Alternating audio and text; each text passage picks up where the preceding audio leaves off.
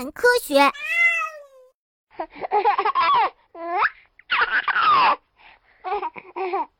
大脑容积的变化也会影响胎儿的产出。直立行走的方式开阔了视野，使人类的祖先用大脑及感官器官去发现环境中存在的各种变化，这样呢，也就不断的刺激了大脑的发展，增强了思维的能力。早期直立的人类呀，大脑的容积仅仅有八百毫升，那么到晚期直立的人类呢，就达到了一千二百毫升。可是呢，到了现代人的时候，就已经达到了一千三百五十到一千五百毫升。所以呀，现在每一位小朋友都是非常聪明的。可是呀，妈妈们的产道也只适合那些比较小的大脑容积的胎儿。那么，为了降低分娩的痛苦，于是呢，西班牙马德里理工大学的研究者选取了五百零八名孕妇，从她们怀孕的头三个月进行监测。其中呢，一半的孕妇每周要锻炼三次，另一半的孕妇呢会接受产前咨询。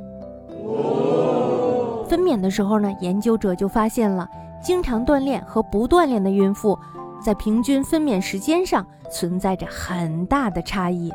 也就是说呢，分娩时间和经常锻炼之间存在着明显的关系。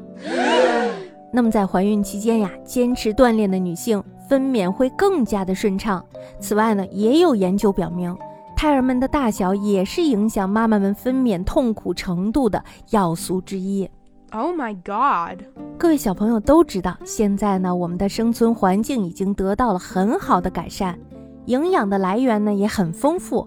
所以呢，只要稍微不控制体重，这样呢就很容易出现巨大的胎儿。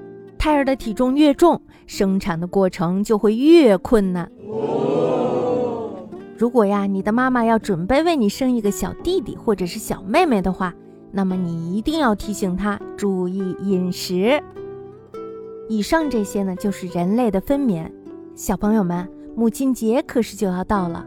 妈妈呀，冒着生命的危险把我们带到了这个世界上，让我们拥有了如此美丽的世界，并且呢，拼尽全力的呵护我们的成长。所以呢，希望各位小朋友能够记住妈妈们的分娩时刻，记住妈妈对我们的恩情。所以呢，当妈妈辛苦了一天的时候，小朋友们是不是愿意在放学后帮妈妈做点什么呢？